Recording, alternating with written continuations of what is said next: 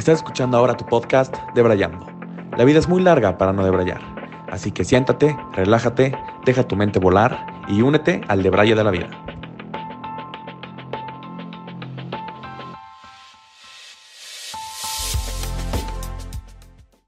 Bienvenidos a un nuevo episodio de su podcast favorito. En esta edición de Debrayando, mi amigo Eugenio Saro, una persona completamente calificada para este tema, y yo, su host, Juan Pablo Rivera, vamos a estar hablando sobre lo que fue la música en el 2022. Sus lanzamientos, los álbumes que sacaron, cuáles fueron los que más nos gustaron y cuáles fueron los que más nos acompañaron en este año. Primero que nada, me gustaría darte la bienvenida aquí, amigo. Muchas gracias, Juan, por recibirme aquí en Debrayando y pues bueno, a debrayar a debrayar sobre algo que nos encanta a ti y a mí, que creo que es la música. Empecemos con el primer tema. ¿Qué te pareció en general el año 2022 en, este, en la música? Fue un año muy completo. Este, no se le compara los mejores años de música que han habido a lo largo de los años, pero los, los grandes artistas que sacaron álbums este, lograron hacer un muy buen trabajo cubriendo ese lado de la industria que es buena música constantemente y creo que fue un año muy diferente donde muchas, muchos artistas probaron nuevas cosas para sus álbums. Muy de acuerdo. Em, como bien dices, muchos artistas de los ya big names sacaron álbums, experimentaron y creo que en su mayoría no defraudaron. Creo que sacaron eh, proyectos impresionantes, increíbles y pues ya estaremos hablando de ellos eh, a continuación. ¿Por qué no empezamos con el primer álbum de la orden del día, que es Honestly Nevermind de Drake? ¿Qué opinaste de este álbum? Bueno, Honestly Nevermind de, de Drake, este, creo que tiene una vibra como más dance, más que rap, que por lo que es conocido Drake. Este este sale un poco después de la primera canción que saca que saca Beyoncé para su álbum, que ahorita estaremos platicando de él, que tienen un poco muy parecida a esa vibra como de verano que fue por los momentos donde sale este álbum. Y es un poco de lo que comentaba que muchos artistas intentaron probar cosas nuevas o nuevos géneros o cambiarle a lo que ellos están acostumbrados a hacer con su música y lo que sus fans quizá esperaban, pero al final del día pues no deja de ser un buen álbum por no ser lo que los fans esperan.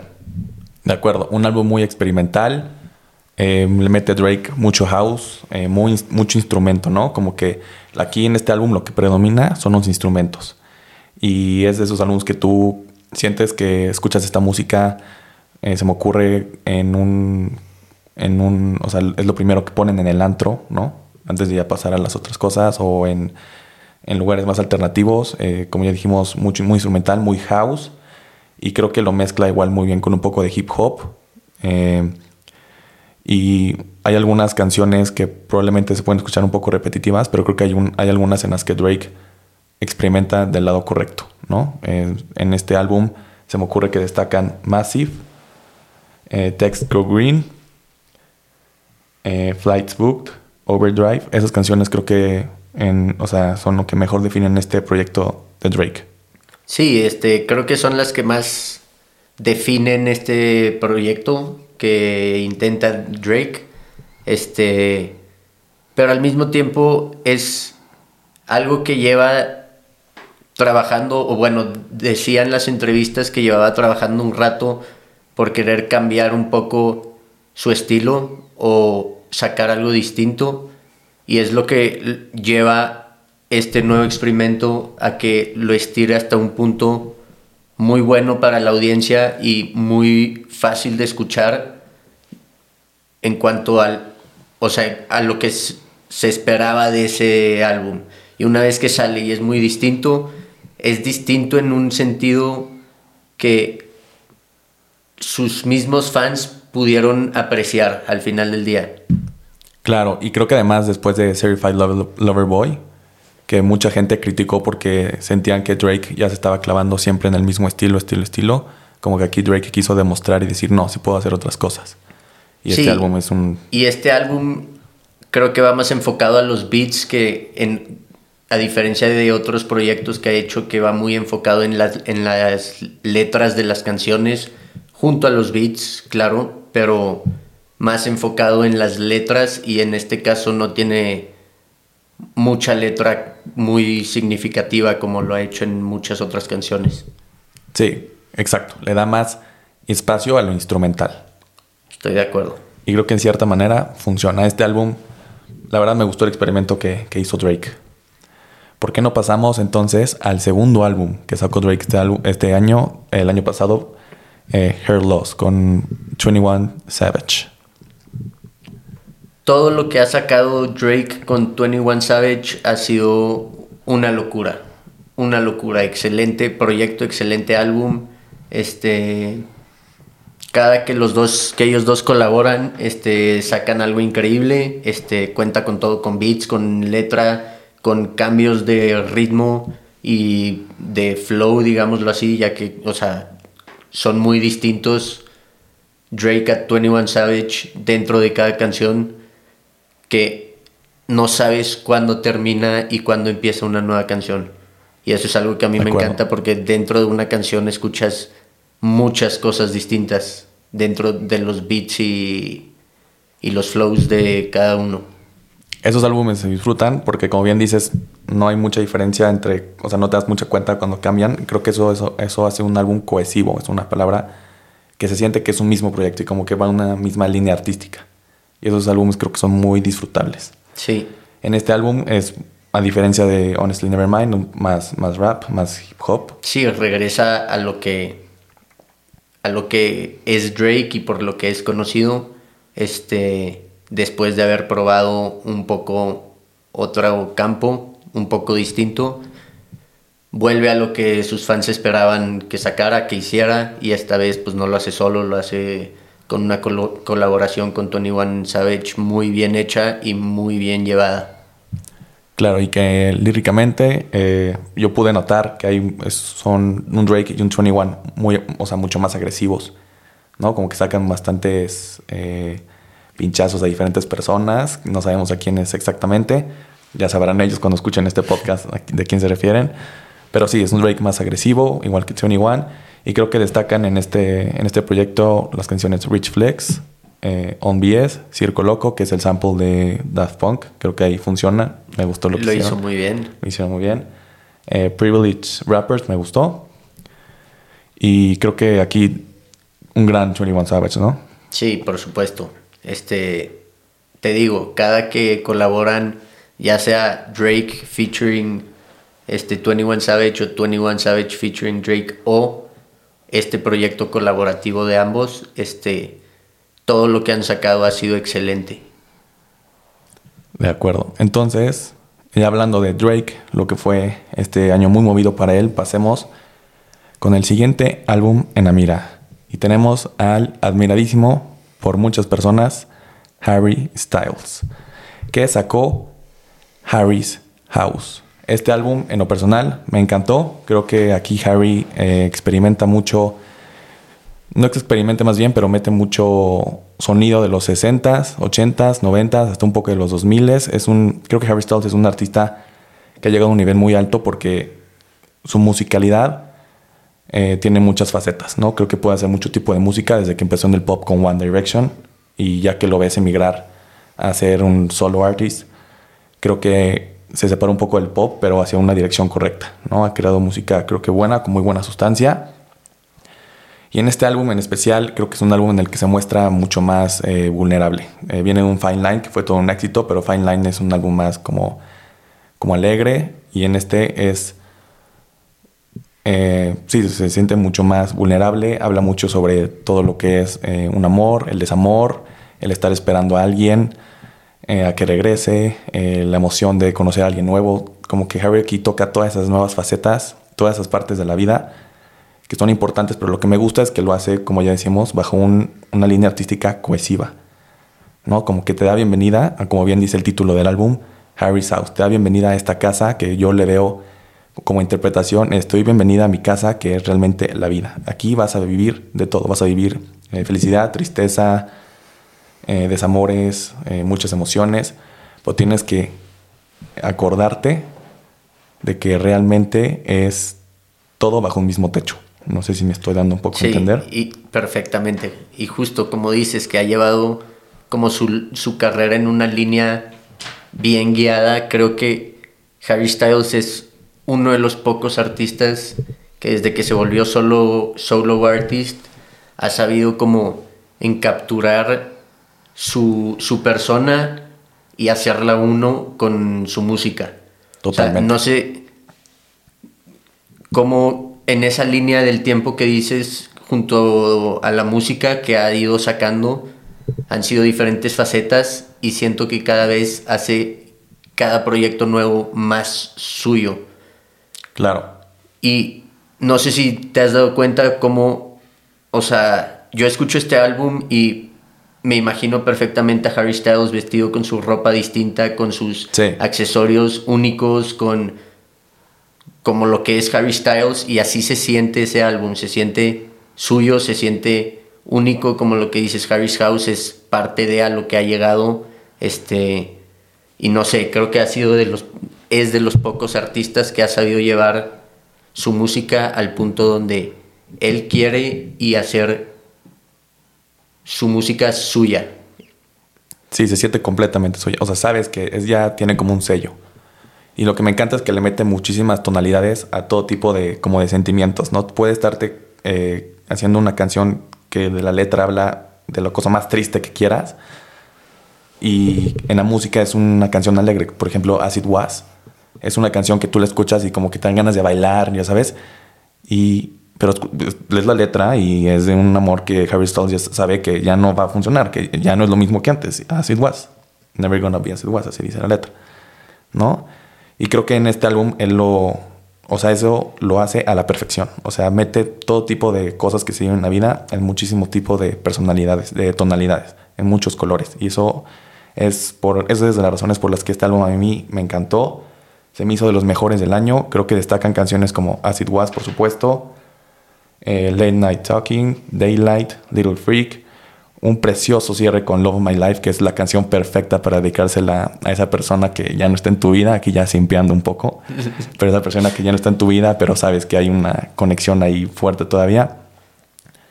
Entonces, eh, sí, creo que aquí Harry Styles saca su mejor proyecto hasta la fecha y creo que se consolida como un increíble artista, en mi opinión.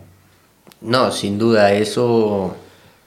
O sea, ya, bueno, como hemos dicho muchas veces, este, la música es muy a criterio propio, pues, de cada quien. Este, pero sí creo que por mucho es su mejor proyecto y Harry Styles debería estar consolidado como uno de los grandes artistas hoy en día en la, en la, en la industria de la música. Sin ninguna, sin ninguna duda. Eh, creo que ya lo está. Tú ves los tours que hace, llena estadios las veces que quiera. Es un gran artista. Lo mejor que sacó One Direction después de esa dolorosa separación. Pero bueno, un shout out a Harry Styles. Y ustedes también díganos en los comentarios, por favor, qué opinan de este álbum y de todos los que comentamos en este episodio. ¿Qué opinan de cada álbum? ¿Cuál les gustó más? ¿Cuál no tanto? ¿O qué otros álbumes creen que faltaron en este episodio? Pero pasemos al siguiente, que es la famosísima Beyoncé.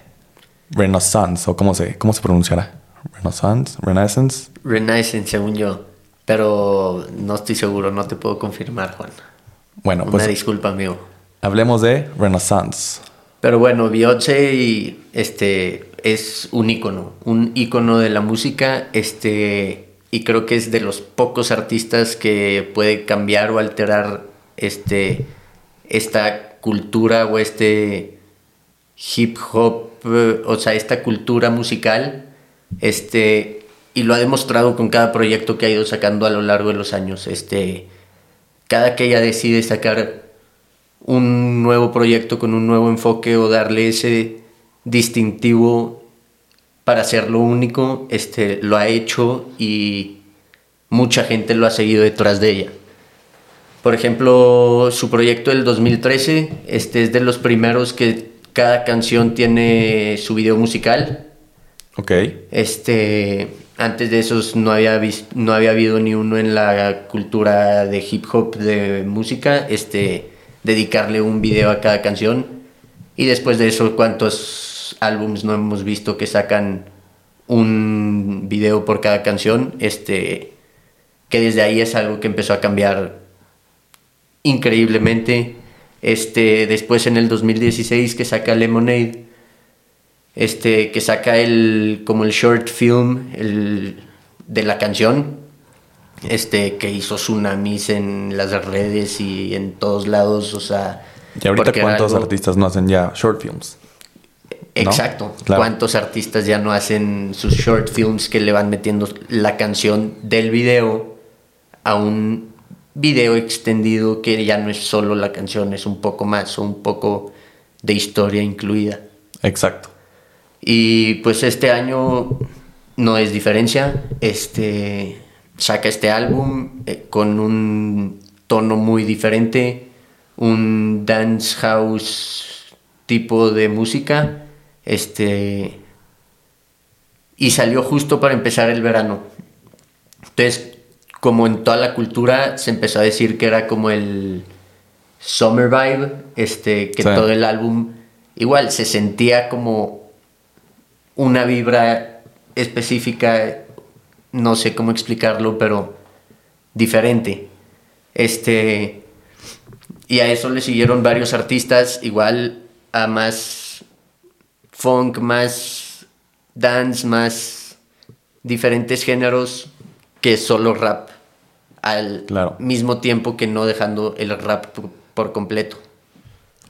De acuerdo. Eh, leía yo un artículo en Pitchfork que hablaba de Beyoncé, que decía que Beyoncé ya está en el nivel de que, mm, o sea, le vale madres lo que esté haciendo la industria de la música. Ella dice, yo voy a hacer esto y el que, el que se hinca no es Beyoncé, sino es la industria musical y los, y los oyentes. O sea, ellos, o sea, Beyoncé saca algo y ya es, ok, tú mandas. Sí, yo creo que es la mayor popstar activa hoy en día, sin duda. O sea, yo creo que sí. Nadie le llega a lo que es Beyoncé.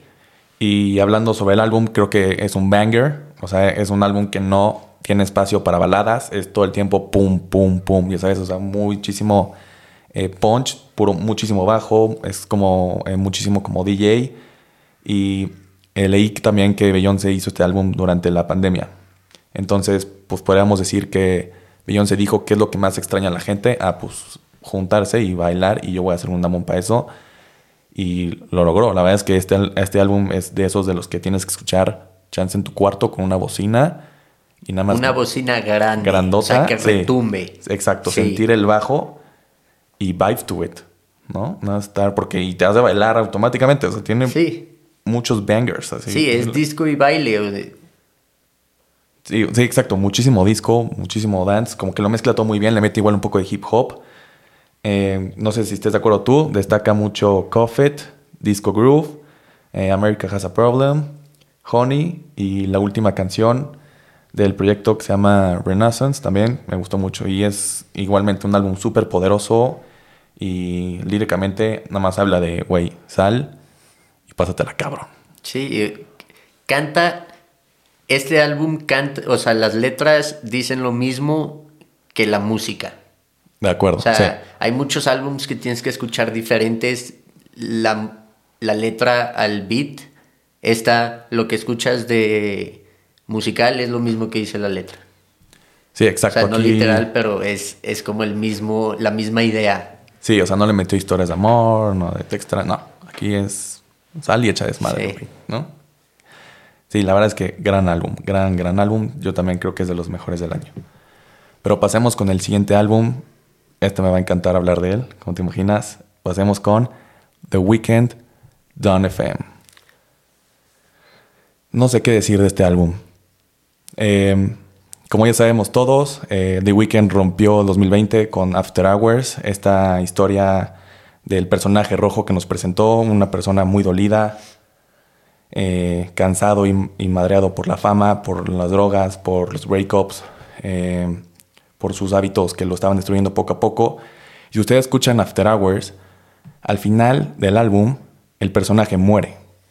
¿Y qué es lo que pasa después de la muerte? Pues The Weeknd nos los enseña en Dawn FM.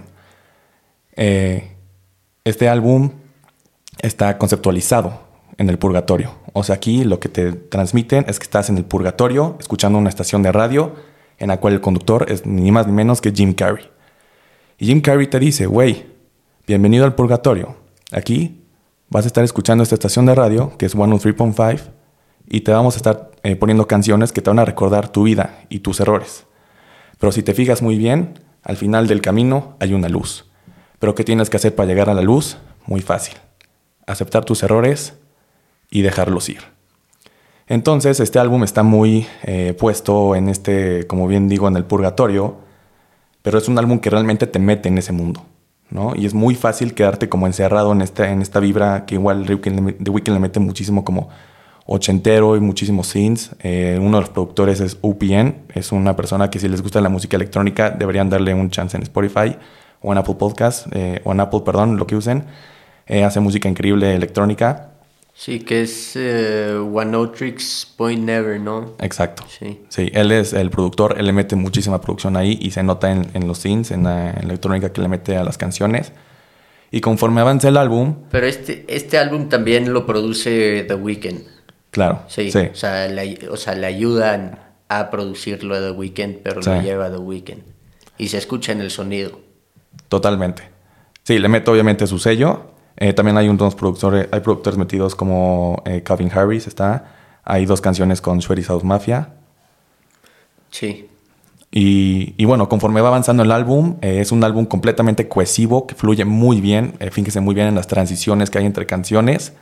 es la verdad es increíble lo, lo junto que se siente este álbum y realmente te metes en este mundo casi cinematográfico que The Weeknd nos quiso crear para nosotros. Eh, Jim Carrey lo hace excepcional. Entre canciones de repente te habla y te dice, ya vas, ya casi vas bien, este, ahora te pongo esta canción para que reflexiones un poco sobre esto, ¿no? Sí, va como narrando un poco. Sí. O sea, lo hablado del álbum. Exacto. Te va llevando por el camino, hacia la luz, que esa es casi toda la temática, es ver a tu pasado, ver qué errores cometiste y como ya dije, dejar ir. Eh, hay canciones que destacan mucho, como por ejemplo How Do I Make You Love Me, Gasoline, Out of Time, Is There Someone Else y Less Than Zero. Y al final del proyecto tenemos un, poema recitado por Jim Carrey, el autor, el, el conductor de la radio. nos dice un poema de dos minutos precioso en el que te dice el mismo mensaje. Em, ya te moriste, deja ir los remordimientos, deja ir todo lo que, todo lo que hiciste y solo así realmente vas a poder llegar a la luz.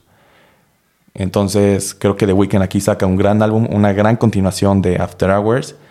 Y la teoría es que The Weeknd está haciendo una versión suya de la Divina Comedia, en la cual ya visitó el infierno con After Hours, el purgatorio con Don FM y el siguiente proyecto sería visitar el cielo.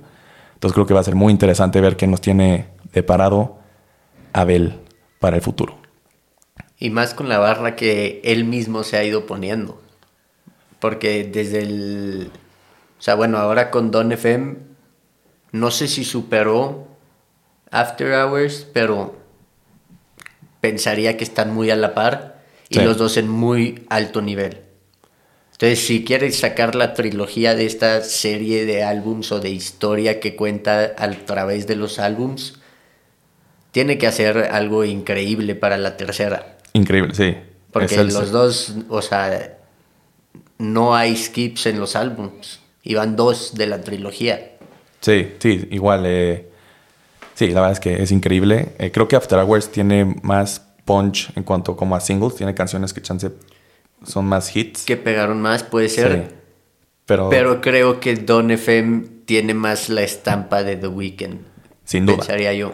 Tiene más la estampa y eh, como experiencia, o sea, si tú te sientas a escuchar Don FM, de verdad que es una completa joya. O sea, si no lo he escuchado, les pido buenos audífonos y lo hago, porque realmente te sumerges en ese proyecto. Y para el siguiente álbum, en After Hours se ve mucho como la tristeza, se nota mucho, ¿no? Como si fuera el infierno, ¿no? Como que no hay esperanza. En Don FM igual hay un poco esa tristeza, pero ya se siente la esperanza y ya se siente la luz que se asoma. Y creo que la portada del álbum lo refleja muy bien. Pero entonces, para el, para el cierre, para el cielo, pues tal vez sea un The Weeknd pues ya realizado o aceptado, ¿no? Que dijo, ya, ya dejé ir mi pasado, ya estoy como salvado, ¿no? Ya estoy en la luz y pues eso va a ser interesante de ver. Sí. Pero bueno, pasemos con el siguiente proyecto, que creo que es un proyecto que eh, le encantó a muchas personas, fue muy esperado porque es ni más ni menos que Kendrick Lamar con Mr. Morale and the Big Steppers. And the Big Steppers. ¿Qué decir de Kendrick? ¿Qué decir de Eh, Kendrick? Es Kendrick. Vamos a empezar por ahí. Kendrick este, es de los pocos raperos que es indiscutiblemente grande. Este, si le preguntas a cualquier persona que te dé su top 5 de raperos, me atrevería a decir que un 75% tendría a Kendrick Lamar en su top 5. Este, Sin duda. No tiene mucha razón de por qué no estar en la conversación de los mejores raperos del mundo. Este nos hizo esperar cinco largos años para un nuevo proyecto. El último que había sacado era 2017. Entonces había mucha anticipación de por medio y mucho ruido alrededor de que por fin iba a sacar su nuevo álbum. Este Kendrick anuncia su regreso con, con un video y una canción que es The Hard Part 5. Sí. Este, esa no está incluida en el álbum, pero esa igual, o sea, es una historia contada a lo largo de los años. Como dice el título, esta es la part 5. Este, que ha sido, que ha ido sacando con sus álbums pasados. Ok. Esta no está contemplada como parte del proyecto de Mr. Morale and the Big Steppers. Este, pero con esta canción y con el video que hace con esa canción, anuncia pues su regreso. Y todo este álbum de Kendrick este, usa los dos lados del álbum para, para explorar el desorden y el proceso de manejarse uno mismo que te lo platica como si fuera te platica como sus traumas de una red traumática generacional y cómo salir de esa red de traumas generacionales. Este, y usa los dos lados para explicar cómo es el lado. Este, y de hecho, pues, o sea, los que han escuchado el álbum de Kendrick Lamar, este, que pues esperaría que fuera mucha gente, este, empieza literal las primeras palabras de, del álbum, de su primera canción es I've been going through something.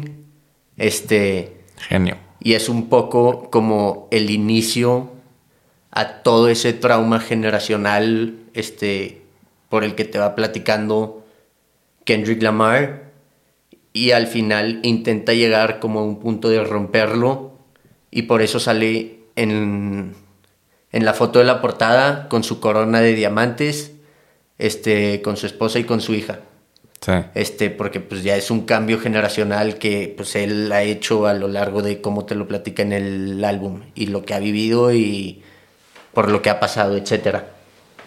Sí, y habla mucho, como bien dices, como del duelo generacional que han tenido que sufrir, ¿no? Y como que te invita mucho a una autorreflexión sobre ti mismo y sobre que, por qué no es, o sea, como dice en su última canción, en la de Mirror, I choose me, I'm sorry, ¿no? Como que mucho de ponte a ti primero, eh, porque si nos ponemos a todos primero, pues vamos a poder superar estas brutalidades que hemos tenido que sufrir. Eh, ¿Crees tú que es mucho, muy dirigido a la comunidad eh, afroamericana, ¿no? En, en Estados Unidos. ¿Tú qué opinas? Como contando la historia de todo el tema que han tenido que sufrir. Pues yo pensaría que sí, este no no literalmente enfocado como al género, pero creo que sí es algo que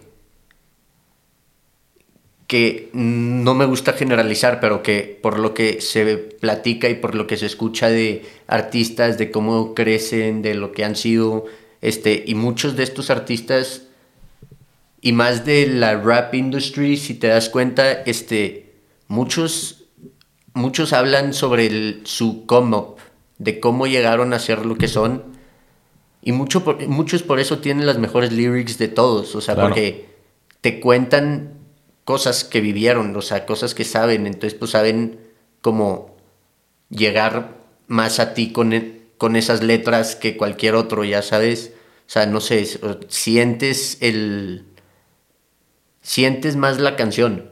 Este, y creo que eso lo hace muy bien Kendrick con este álbum y creo que muchos de la comunidad afroamericana se podrán identificar por lo que por lo que es la HUD, que en medio de ahí viene toda esta idea de proyecto.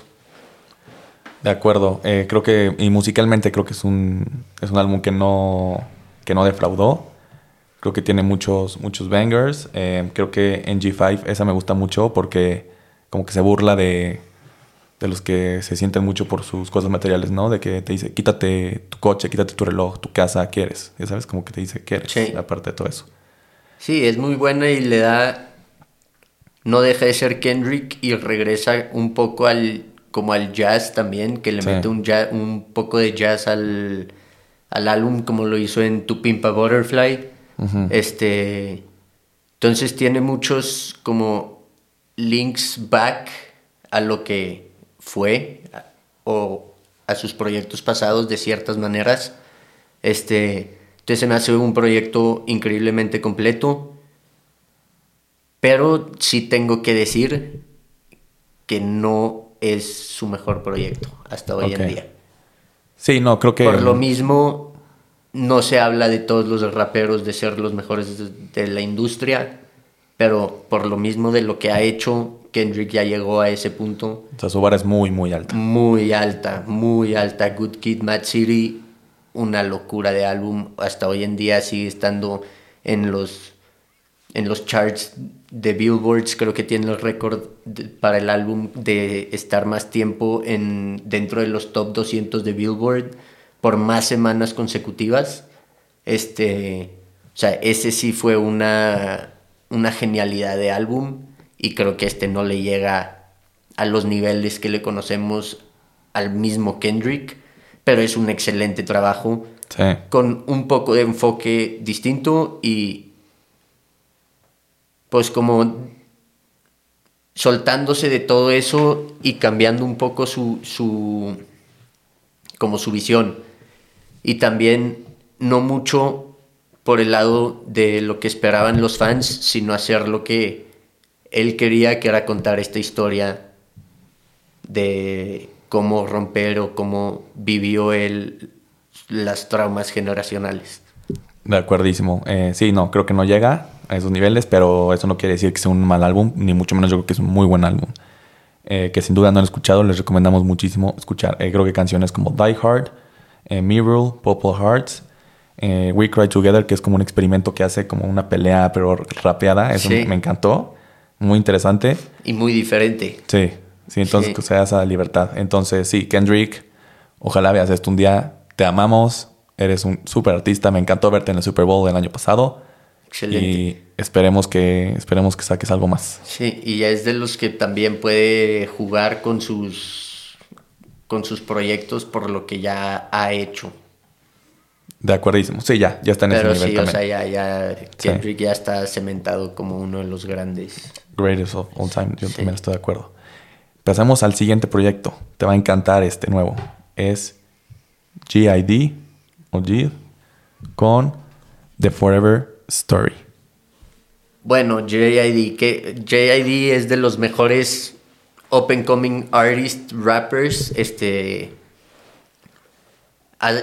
no es su primer proyecto, pero es un proyecto increíble. Este, él es conocido, o sea, JID es conocido por sus excelentes beats, que en este álbum tiene uno de los, o sea, muchos de los mejores beats que yo he escuchado, o sea, están increíbles, son buenísimos y aparte tiene unas rimas y un flow único, siento que como de los pocos que podría rapear a sus beats por la manera en cómo lo hace de llevar esos flows tan cortos o tan no secos pero seguidos al tono del beat, este, siendo un beat súper agresivo, súper fuerte, súper rápido, este, sabe cómo llevar esos flows que a todos nos gusta escuchar y hacer agradable el escuchar su música. Este, inmediatamente pones este álbum y lo primero que empiezas a hacer es mover la cabeza. Sí. O sea, y no la dejas de mover hasta que se acaba el álbum. Es una locura todos los beats. Este, las letras también increíbles. Este, ha tenido mucha participación en, en Dreamville, en, en los álbumes de Revenge of the Dreamers, este, que ya llevan tres álbums con toda la discografía de Dreamville, que pues es J. Cole, que es uno de los que le ayuda a JID a llegar a ser quien es. Este, pero de los nuevos, este, se los lleva a todos, creo. Me gustaría decir para mi criterio, para mi gusto, barridos. Este, se despegó muchísimo de los que, de su grupo, de su generación con los que venía saliendo. Este, y ha estado trabajando muchísimo con todos desde muy temprana edad con J. Cole y puedes escuchar un poco la similarización de la música, pero cada quien a su propio estilo. Claro, o sea, no se queda solo con lo que le enseñan, sino él dice yo. No, no, eh, esto te digo, tiene unos beats padrísimos, sí, increíbles, o sea, no, no dejas de mover la cabeza, que es lo que yo he dicho siempre, o sea, para que una canción sea buena, pues tienes que querer mover la cabeza, querer cantarla, querer bailar, querer, y, todo este proyecto te hace querer hacer una de esas tres, ya sabes. De acuerdo. Y eh, sí, es esos proyectos que empiezas a escuchar y empiezas a escuchar la canción y pasa la canción y empiezas como que a mover la cabeza y como que frunces el, el ceño y haces así como con la boca de que, uff, ya sabes. Ves de que, hey, esto es fuego, esto es fuego, ¿sabes? Te, empiezas a decir, wow, y así, y el, la siguiente canción también, la siguiente también. Y no paran. Y no paran, es un álbum súper dinámico. Sí, ¿no? paran, es, creo que como Southern Hip Hop, este, y los rangos de estos beats son, o sea, empiezan con una energía increíble, este, como en Surround Sounds, este, y Just in Time. Luego empiezan un poco más más despacio, este, que sería como Can't Make You Change o Better Days, pero tiene un poco de todo. Este, los que, o sea, beats muy rápidos y otros más lentos, este, con distintos tonos, pero fácil de escuchar para quien lo escuche. Seas o no seas fan de rap, es un álbum muy fácil de escuchar. por los este, propios beats. Sí, y por la música y por cómo mete, y por el flow de JID, por cómo te mete sus, sus frases en los beats tan cortos, tan rápido, este, y lo entiendes perfecto. No, luego hay otros raperos que para nosotros que no hablamos excelente inglés o su inglés es rapidísimo, no, les entiendes nada, ya sabes, o sea, sí vocaliza. Y es un nivel de artisticidad, no sé si es una palabra correcta de decirlo, pero es un nivel importante el que necesitas para hacer este tipo de proyectos. Sí, no, no, y, los wordplays, este, el juego de palabras que tiene él es increíble y es lo que hace muchísimo en este, en este proyecto, dándole dentro de, de una canción un significado de un de una letra de hace un minuto en la misma canción a darle un significado completamente distinto a media canción, ya sabes. Sí, totalmente. Eh, ¿Cuántos años tiene GID? ¿No sabes? No sé, no sé, pero está joven. sí, muy joven. Este es un prospecto Sí, es de la new school de rap eh, sin duda, o sea, sí. es esta de ser su tercer álbum, creo. Ok. Este, y nada más ha seguido mejorando. Y te digo, pues ha trabajado con muchos en los proyectos de Dreamview y así, pero lo que él ha hecho es increíble, o sea, cada uno se lo ha ido superando. Es su tercero o su cuarto álbum. Ok, está bien rodeado entonces y eso pues nos da muchas esperanzas, muchas ilusiones para sus siguientes proyectos. Pasemos al siguiente álbum, este le va a encantar a muchísima gente, es un fenómeno mundial, pero sobre todo aquí en Latinoamérica. Bueno, ya sé para dónde vas. Ya sabes, perfecto. O sea, ya de solo decir esta descripción, este, este artista ya no necesita presentación. Hablemos de Verán, Un verano sin ti de Bad Bunny, el conejo malo. Eugenio, yo sé que te encanta este artista. No hay nadie más que puedas presentar así que no sea Bad Bunny. Platícame, ¿qué te pareció este álbum? Bueno, este álbum increíble, este... ¿Qué decir? Pues yo creo que todos los que estamos viendo esto estamos de acuerdo. Este es un excelente álbum de principio a fin. Este no tiene skips. Bad Bunny hace este álbum con enfoque como, bueno, es el primer álbum que le da como marketing. Todos los demás los había sacado sorpresa o avisaba un día antes de que a mañana saco álbum. O en Twitter que tuiteaba palo, palo, palo, palo y ponía 13 veces palo y eran 13 canciones y lo sacaba el siguiente día. Ok. Este lo anuncia a principio de año y decía que, que este pues sí le quiso hacer eh, como una cierta vibra al, al, álbum, que lo empieza a hacer desde los primeros videos que saca, que salía en la playa con, con una tipa y que llegaba otro tipo y se quedaba con él en lo que se iba Bad Bunny porque se tenía que ir a hacer el álbum. Ok. Este, entonces le empieza a dar como, como esa vibra de playera, este... Y pues con eso empieza a darle el marketing que no le había dado a ningún otro. Este, y este álbum llevaba años en, en, o sea, en el proceso de, de creación. Bad Bunny había dicho varias veces que desde que terminó el álbum de Yo hago lo que me da la gana, este, en el 2020, okay. que ya había empezado a pensar. En un verano sin ti. En ese álbum que ahora es Un Verano Sin Ti. y en querer darle como esa vibra. Porque después de Yo hago lo que me da la gana, saca el último tour del mundo, si no si me equivoco. Sí. o sea, ese va en medio de los dos. Sí. Pero que lo empieza a pensar o lo visualiza después de Yo hago lo que me da la gana. Ok. Y el concepto de. Pues de este álbum es. viene en dos partes en, teoría. O sea, no es un álbum que viene side A y side B, pero Bad Bunny lo hace con intención de que sean dos lados, el side A y el side B, este, que se puede notar este, muy fácilmente. Es el, el side A empieza en una super como high emocionalmente, se, o sea, mucho mucho perreo, mucho mambo, mucho dembow, este, y de repente como que empieza a caer, como el, ritmo de la música, y es cuando, cuando se empieza a hacer más como sentimental el, el proyecto. De acuerdo. Que empieza, pues el del mambo de entrada es la segunda. Sí. ¿No? Este, entonces empieza muy movido y termina con Andrea, que es más sentimental. Y para esta canción, de hecho, hubo mucho. como mucho tema de quién era.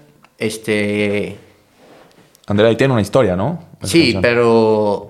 Pero no la que salió en en las redes sociales y así, o sea, es nada más de una tipa y ahí está viva y todo bien y... Ok, ok. Nada más de que fuera libre y como que, o sea, que pudiera ser libre. O sea, es de una mujer que, que, que quiere crecer, ser libre y ser respetada y entendida y... O sea, va como con ese enfoque, pero no está literalmente como dedicada a alguien, es nada más el entorno a la canción que le quería dar Y este álbum, además, como bien dices, empieza muy hype y se va cayendo conforme avanza. Entonces, si podríamos interpretar de alguna forma, Chance es una historia eh, de un amor de verano en el que conoce y todo es felicidad, bla, bla. Y luego llega pues, la separación. Podría ser por la historia que le da desde antes, pero, pero no. Musicalmente no. O sea, la letra no. No podría no creo que vaya por ahí, ya sabes. Ok. Este, Y bueno, creo que un, un icono de este álbum es la portada. Sin duda, el corazón, ¿no? Este, bueno, el corazón, Corazón con, con- triste con el solecito, con los delfincitos. Sí. Este, esta, esta portada, bueno, el corazón la dibuja Bad Bunny en pandemia.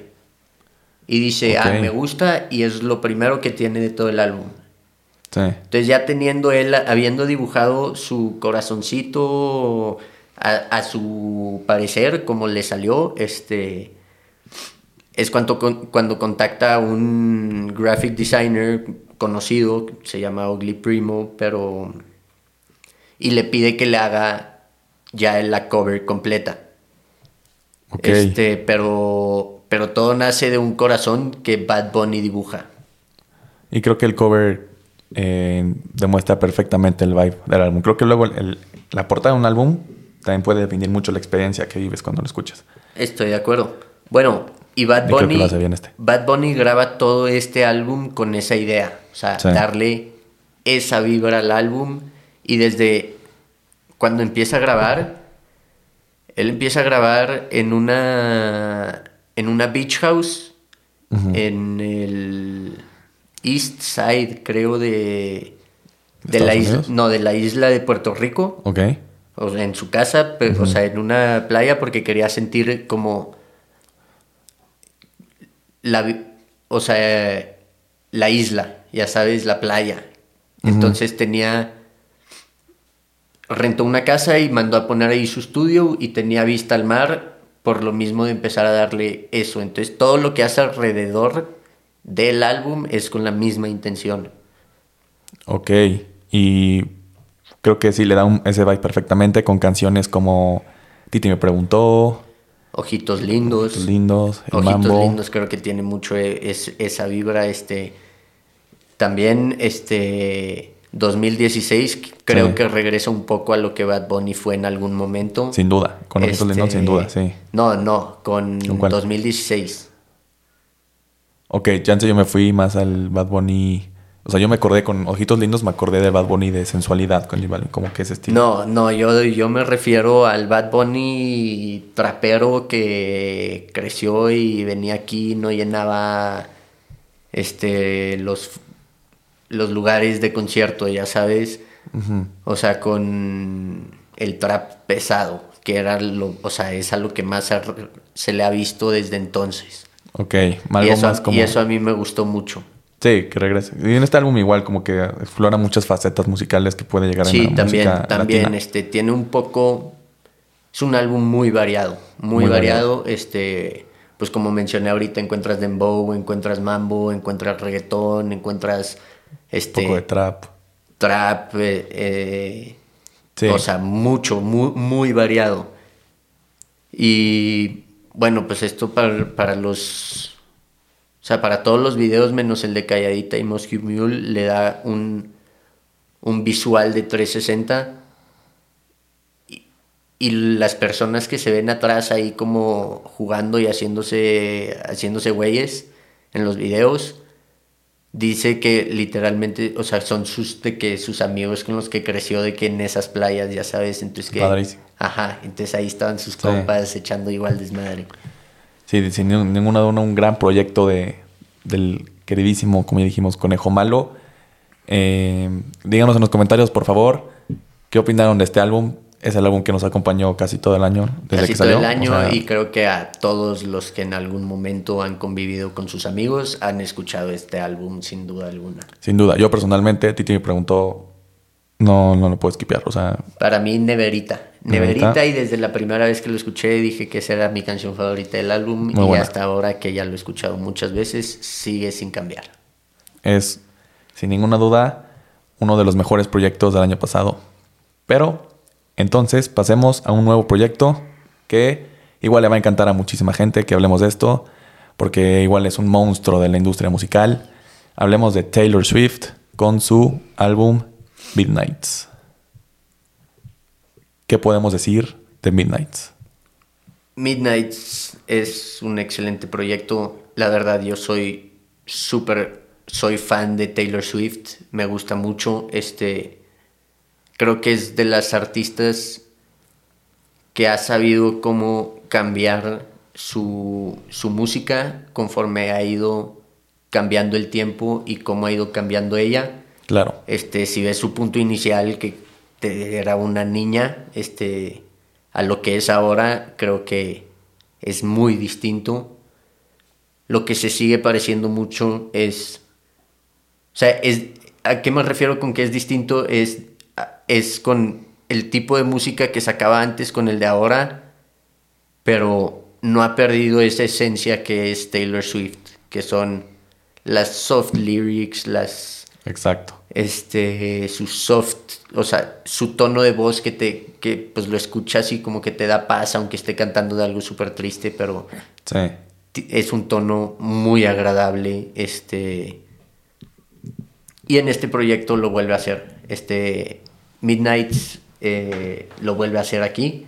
Eh, lo que la diferencia a el resto de su campo que yo creo que ya la diferencia es abismal. Este no se me ocurre alguien ahorita que podría estar comparada en el mismo género como a Taylor Swift. Este creo que vienen varias que se parecen a Taylor Swift, no que vayan a llegar a ser, pero que se parecen, que al rato las comentamos. Este, pero es un excelente álbum. Este ya anunció Stadium Tour de este nuevo proyecto. Para mí lo más impresionante es, o sea, saber que ya eres un gran artista es cuando anuncias un Stadium Tour. Sí. Porque no cualquiera llena un Stadium Tour, son muy pocos los que lo hacen y los que lo llenan, porque mucha gente ha intentado hacerlo y no lo llenan. Sí, hay, hay artistas que lo hacen y se tienen que cambiar a arenas. Sí.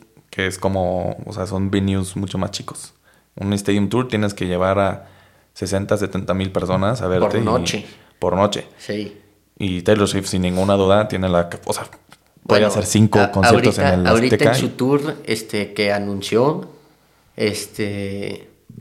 Ya ves cómo hay preventas de Mastercard, de varias distintas tarjetas o, cosas. aplicaciones, etcétera. Este. Algún día en Debrayando va a haber una preventa de Brayando. Algún día llegaremos, Juan. Esperemos. Algún día lo haremos. Este. Pero no llegaron los boletos a venta normal se acabaron todos en preventa y tenías que aplicar para que para que te dieran como el permiso a comprar. Ok. Este y muchísima gente que estaba que tenía derecho a preventa igual se quedó con ganas de comprar boletos. Ok. O sea, era tanta la demanda que ni para todos los de preventa alcanzó. Está cañón. Es un monstruo. Es un Taylor Swift es un monstruo. Sin ninguna duda. Completamente. Y en este álbum creo que igual fue un, fue un gran proyecto que ella sacó. Eh, como bien dice el título del álbum, Midnight, lo escuchas y a mí me da este vibe de estarlo escuchando como en un coche en la ciudad, pero de noche, ¿no? Y como que pues, vas. Es más, desde. Ya ves que luego los artistas sacan dos álbums, como. O sea, el mismo álbum, pero Midnights y luego Midnights Deluxe, Version. Bueno, este deluxe version de Taylor Swift literalmente se llama Midnight's 3 AM Edition. O sea, 3 edición de las 3 AM. Oh, a ver. Esto es una falla, no sé qué pasa. Dejen prender la luz de volada.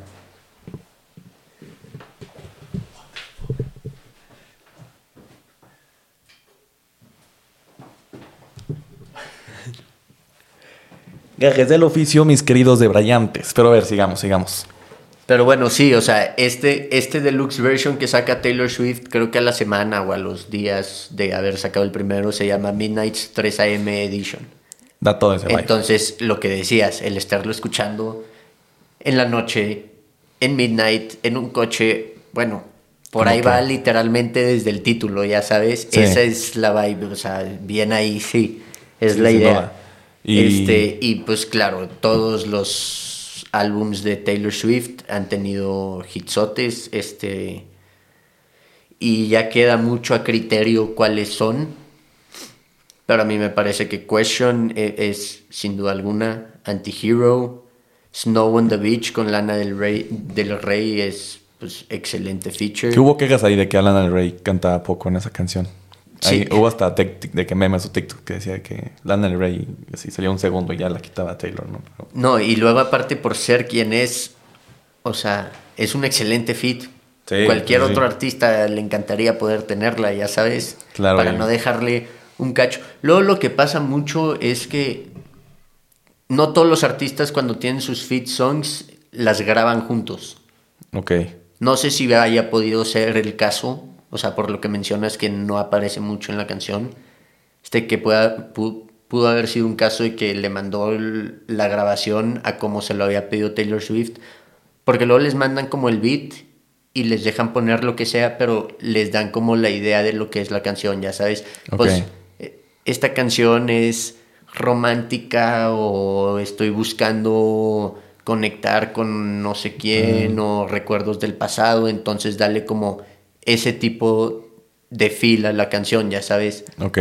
Pero pues luego te la pueden regresar y puede no gustarte. Entonces pues la cortas o le pones de los 30 segundos que te mandó y te gustaron 7, pues ni modo, perdón. Que Eh, por, se me hace raro por ser quien es, ya sabes. O Claro. sea, por eso lo menciono. No sé si puede ser el caso. Sí, sin duda un gran proyecto de, de Taylor Swift. You- Eh, you, Run Your Own Kid. Este, Muy buena. A mí me parece. Lavender Haze también está buena. Me parece las mejores. Bueno, de mis favoritas. Por la letra y por lo que es. Este. Pero pues siempre, en todos ha tenido buenos hits y excelentes canciones. Sin duda, eh, Taylor Swift es un, como ya dijimos, un monstruo eh, de la industria musical.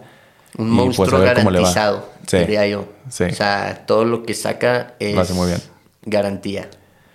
Y bueno, pasemos entonces al último álbum que tenemos en el orden del día, que es The 1975 con Being Funny in a Foreign Language.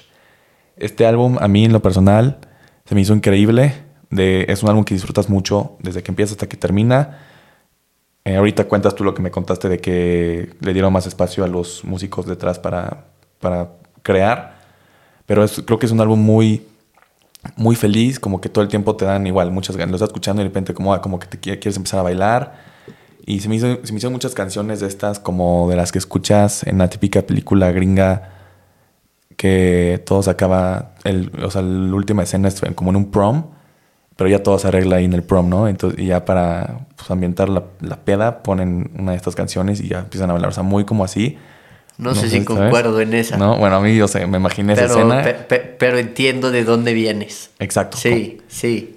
Eh, y entonces sí, o sea, la verdad es que me encantó. eh, gran álbum, en mi opinión.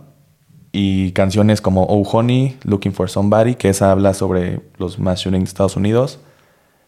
Eh, creo que son, o sea, es un gran proyecto en, en general.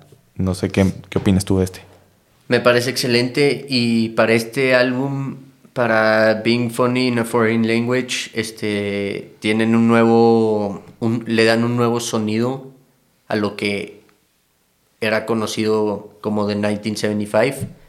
Este, pero es gracias a un nuevo productor que les lleva, pues que les produce este proyecto y dentro del mismo que, me, que me- a mí me pareció espectacular, este, les dan más espacio a los músicos de la banda para, para sobresalir o para presentar su trabajo o hacer lo que les gusta, ya sabes, y darles como un espacio. Tipo en Happiness, este, se escucha un cacho el sax solito, este, Sí. y está bien chido porque siempre lo han usado, pero nunca le habían dado como un espacio claro. Este, o en Oh Caroline, este, los Keys, este, Gran también, canción. también le dan su espacio. Y a la guitarra en When We Are Together también eh, se escucha excelente, una guitarrita este, que cuando la escuchen van a saber perfectamente de cuál estoy hablando porque la hacen notar muchísimo y la hacen como la guía de la canción, pues, o sea, y eso a mí me encanta. Este, dicen, y de- con el mismo álbum dicen que las letras no son muy profundas y pues chance estoy de acuerdo. en ese aspecto, pero igual dicen que retrocedieron a sus proyectos pasados. Este, pero que para mí parecer creo que logran dar un salto importante en el ambiente de la música con este nuevo proyecto que logran hacer de una manera espectacular y logran colocarse como lo que muchos o algunos ya sabíamos que iban a ser o eran este una gran banda este empezar a ser reconocida mundialmente. Ya llenan sus tours eh, en todos lados. Y yo no creo que haya sido retroceso. Sí creo que le faltó como poder llegar a más gente pero creo que no le dieron la oportunidad. O muchos no escucharon de. Como en marketing dices pues no sé si es marketing o nada más que la gente lo platique más o te, o sea, porque tú como escuchas la mitad de los álbumes, sí los que te salen, pero cuando ya no tienes que escuchar, pues los que te han recomendado o así, pues te acuerdas y los vas poniendo. Sí. Siento que nunca habló de este álbum okay. a lo largo de todo el año, o sea, se, se, se platicó muy poco. Digo, también salió, salió en octubre, o sea, Ok, sí. es, es, relativamente nuevo, o sea, todavía está en momento de, entonces yo creo que en algún momento va a empezar a estar en los top charts, este, porque se me hizo un excelente proyecto. Sí, de verdad, se lo recomendamos muchísimo, eh, lo van a disfrutar muchísimo. Y este es para gusto general, entonces... De todos los que hemos platicado, 1975 es gusto, es gusto para gusto general. Este, igual que Taylor Swift podría ser para todos. Este, pero sí, must listen. Sin Tienen que escucharlo. Sin duda. Tal vez les faltó un power hit como un Somebody Else, pero creo que el proyecto en sí no lo necesita porque eh, creo que es un álbum que igual fluye muy bien. Es un álbum completo. sí. muy completo. Sí, y no tiene skips. Exacto. A mi parecer. Yo lo he escuchado muchas veces y no skipeo ni una. No, la verdad es que no. Hasta las hay una canción, este, creo que es, sí, es esta la de Looking for Somebody, que no es tan como tan upbeat, pero incluso ahí dices, wow, o sea, muy buena canción, o sea, como que sí te hace sentir algo, ya sabes. O sea, sí, o sea, es un gran proyecto, se lo recomendamos muchísimo. Aparte, a mí me gustan que se ha hecho más común últimamente eh, en la industria de la música. Yo disfruto muchísimo los álbums cortos. Los álbumes de 11 a 13 canciones que justo lo menciono porque en este caso de 1975 son 13, ¿no? Son, son 11 canciones y dura 43 minutos el álbum. Entonces es muy fácil de escucharlo seguido, completo, 43 minutos de música en, un, en una manejada con tráfico en esta ciudad donde vivimos, a todos nos da tiempo. Lo haces en de aquí al Oxxo, lo escuchas con ese tráfico. Sí, este a mí me encantan ese tipo de álbums porque son muy fáciles de escuchar. Entonces te subes, lo pones y para cuando llegas ya lo terminaste de escuchar. De acuerdísimo. Luego hay álbumes de 23, 24 canciones que la vas a hacer tedioso. Hay unas canciones que por lo general sobran. O sea, es muy difícil encontrar un álbum de tantas canciones que digas no skips, ¿no? Sí. La verdad. Totalmente de acuerdo. Y yo prefiero eso, quality over quantity. Siempre prefiero un álbum compacto de 11 canciones, pero que las 11 sean muy buenas canciones, en lugar de que me den un álbum de 19 canciones, pero de esas 19, 8 van a ser malas o skips o... Pierde esencia. Sí. ¿No? Sí. Menos es más, yo diría. De acuerdo. Pero sin duda, este álbum de 1975, increíble álbum. Eh, y los demás que hemos comentado el día de hoy, díganos qué, qué opinaron, qué, cuál les gustó más. ¿Qué álbum nos faltó? ¿Qué álbum nos faltó? Y sí, creo que, bueno, los que hemos comentado el día de hoy, creo que son álbumes en general buenos, por eso los mencionamos. Sí, sí, son, eh, yo creo que de todo el año 2022 son, no sé cuántos platicamos, este... 10, me parece. 10, bueno, los 10 álbums que más pudieron haber sonado o que más números pudieron haber hecho, este y obviamente hay muchísimos álbumes más que no comentamos que fueron grandes aportaciones a la industria musical. Este, pues no sé si quieres que comente algunos. Sí, ¿por qué no damos dos minutitos para comentar? Porque está, por ejemplo, el de Core Day from a Bird's Eye View. O sea, no es lo mismo a su primer proyecto que fue una masterpiece. Este Creo que aquí sí retrocedió un poco, pero sigue siendo un excelente álbum y Corday va para cosas enormes. Este Daddy Yankee también saca Legend Daddy. Se despidió el Este, gran Daddy. Se despide de la música, este tiene su último su última gira, su último tour, este y pues se, se va un grande y como en todo se empiezan a ir los grandes. Sí. Eh, Motomami de Rosalía también salió. Motomami de Rosalía, un álbum muy distinto. Muy distinto. A lo que sí le doy mucho mérito es que es producido y escrito 100% por ella. Sí, ella lo hizo 100%. Ajá, Sí, entonces eso sí le doy su mérito porque se lo merece. Que tan bueno sea, pasa creo que a segundo plano. Sí, es... Intentó experimentar, creo. Y lo hace bien, lo hace sola, lo hace Sí. completamente suyo. Exacto. Este, Machine Gun Kelly saca Mainstream Sellout. Este, a mi gusto, buen álbum. Tiene unos fits interesantes. Este, pero Tickets to My Downfall es su mejor proyecto hasta hoy en día. Pero no nos deja mucho que desear. Este, El álbum de Machine Gun sí, Kelly. Es, es buen álbum. Tenemos uno que otro amigo ahí que le, que le gusta. Sí. Shout out a ellos. Este, Pusha T, It's Almost Dry, otro de rap muy bueno, regresa a sus básicos. Este, Pusha T es un classic, este, y, es- y en este álbum lo demuestra, sigue cementando su legado. Este, y lo hace vez tras vez. Creo que de los que más dejó de ver este año fue Post Malone, este, Sí, con no me 12 gustó su Carat. Eh, deja mucho que desear, no es lo que esperábamos. Este. ¿Quién más sacó álbum? Mm. Eh, sacó... Billie Florence and- Eilish. Billie Eilish, no, sí. No, puede ser. Sacó Florence in the Machine, un álbum que se llama Dan- Dance Fever. Eh, un buen álbum, un poco igual diferente. Es un estilo de música, siento más tipo Lana del Rey. Pero no es un mal álbum, pero pues tampoco se me hizo como para ponerlo en la lista. De para- o sea, para entrar a Debrayando, tu álbum tiene que estar muy bueno. Entonces pónganse Muy pilas. bueno. Pónganse pilas, por favor. Eh, pero si algún otro álbum que se te ocurra. Este.